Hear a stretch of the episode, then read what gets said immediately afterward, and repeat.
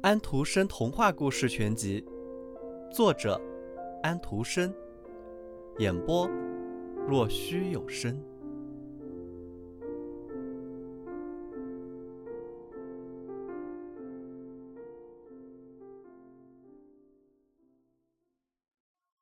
夜莺，你们当然都知道，在中国，皇帝是中国人，他周围的人也都是中国人。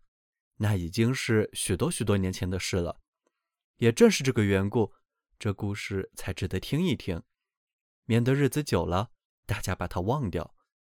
皇帝住的皇宫是世界上最宏伟的，真的，全是用最精美的瓷砖瓷瓦砌成的，值钱极了，但是又脆极了，要摸摸它真是难上加难，必须十分小心才行。花园里。有各种各样的奇花异草，在最最美的花枝上都系着银铃，发出清脆的声音，使每个经过的人都不会忽略这些花儿。是的，在御花园里，一切都是非常精心布置过的。花园是那么广阔，连花匠自己也不知道尽头在什么地方。如果你不停地走，你就会走进最美妙的树林。树林里有又高又大的树。和很深的湖，树林一直延伸到海边，海是湛蓝色的，也很深。大船可以一直驶到岸边树枝下。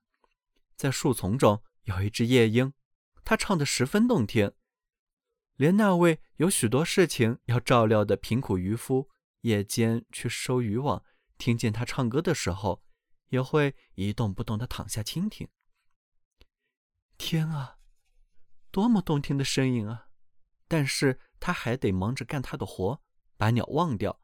然而第二天夜里，当他又唱的时候，渔夫走到那里，又说着同样的话：“天啊，多么动听啊！”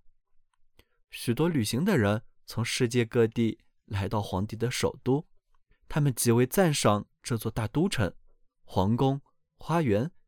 可是，在听过夜莺唱后，他们便异口同声地说。夜莺是最好的。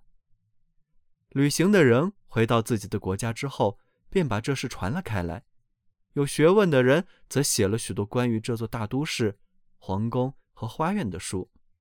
但是他们谁都不会忘记夜莺的，对他的评价是最高的。那些会作诗的人则写许多的诗，全是赞扬那只住在深深的湖泊旁边林中的夜莺。这些书传遍了全世界，有几本竟也传到了这位皇帝手中。他坐在他的黄金宝座上，读啊读，时时点着头，因为他非常高兴看到对大都城、宫殿、花园的生动的描述。可是，最美的要数那只夜莺了。书上这么写道。皇帝说道：“什么？夜莺？我一点都不知道。我的国土里……”有这么一只鸟吗？特别是建在我的花园里，我从来没有听说过，还要读人家写的书才知道。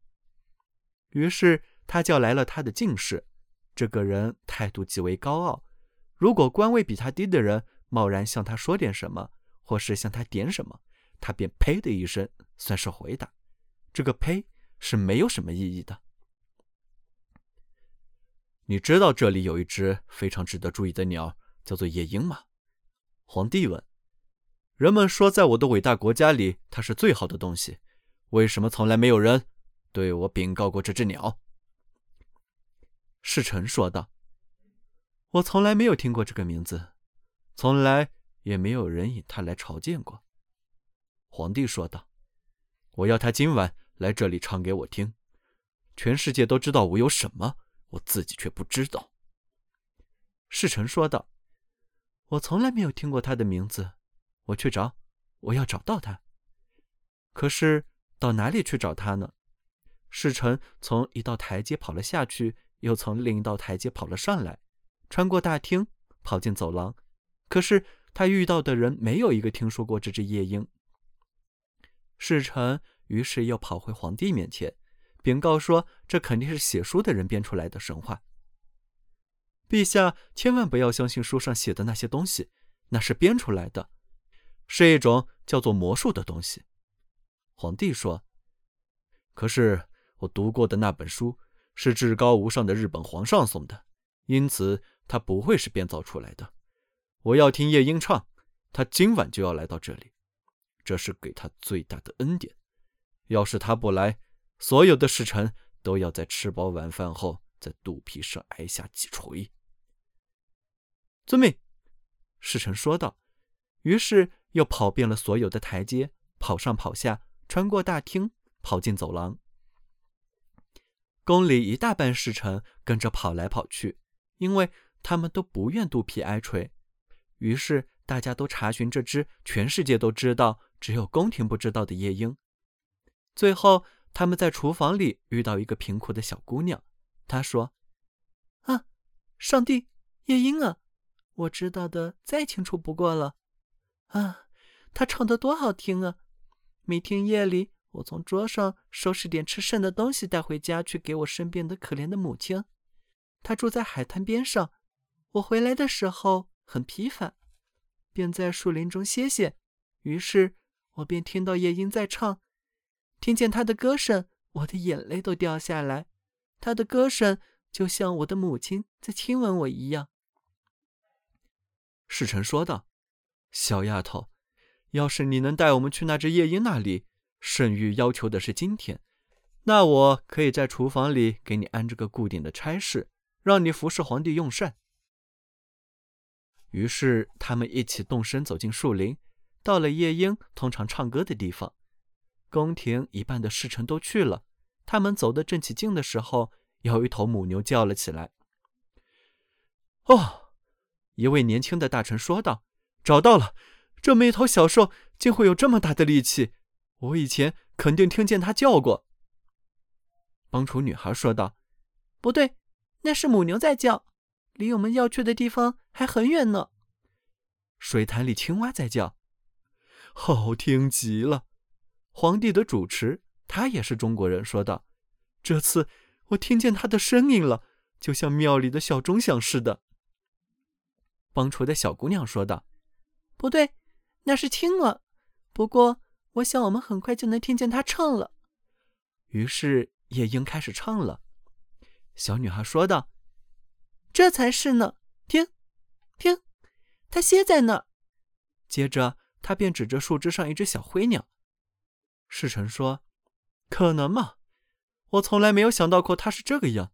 看上去他多简单，一定是见过的贵人太多，他才失色成这个样子。”小夜莺，帮厨的小姑娘高声叫道：“我们仁慈的皇上很想让你唱给他听呢。”太高兴了，夜莺说道，接着就欢快的唱起来，就像玻璃钟的声音。侍臣说：“瞧他那小嗓子，瞧他怎么使他，真是奇怪。为什么我们以前从未听到过他唱？他的宫廷里一定会大大成功的。”夜莺说道：“我还要为皇帝再唱一支歌吗？”他以为皇帝就在跟前呢。侍臣说道：“尊贵的小夜莺，我非常高兴，请您今晚光临宫廷御宴，用您。”迷人歌声给宽厚的圣上助兴，在广阔的绿色天地唱起来最好听了。夜莺说道。但他在听完皇帝的旨意后，还是跟着去了。皇宫打扫得干净整洁，墙壁和地板都是用瓷砖铺砌，几千盏金灯闪闪发光。走廊里摆放着许多秀丽的挂着小铃的花。走廊里人来人往，穿堂风吹过。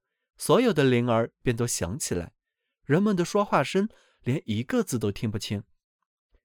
在大厅中央，皇帝坐的地方横挂着一根金棍，夜莺便要歇在上面。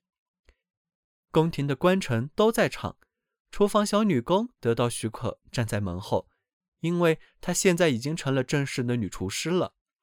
人人都打扮得漂漂亮亮，都看着那只灰色的小鸟。皇帝向他点了点头。夜莺唱得太动人了，皇帝的眼里流出了泪水。于是，夜莺越发优美地唱着，歌声打动了人心。皇帝高兴极了，他降旨说让夜莺把他的金软鞋挂在脖子上。然而夜莺谢绝了皇帝，他得到的殊荣已经很多很多了。我看到皇帝眼里有泪水，这便是我最珍贵的奖赏。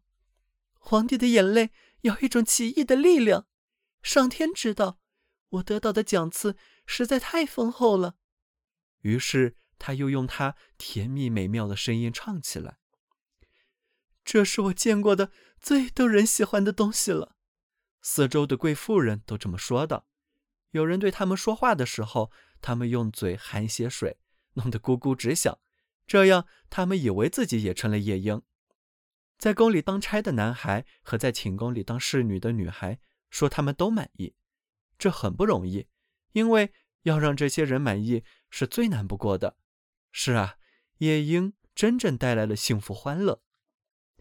他得留在宫里了，有了自己的笼子，有白天出去两次，夜间出去一次散心的自由，有十二个侍从伺候他，他们拿一根丝带牢牢地系住了他的脚。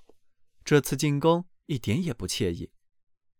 满城的人都讨论这只奇异的鸟，只要两个人碰到一起，便有一个人说“夜”，另外一个人便接下去“鹰”。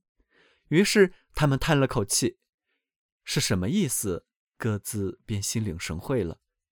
是啊，有十一个小货郎取了夜莺这个名字，可是他们没有一个会唱歌的。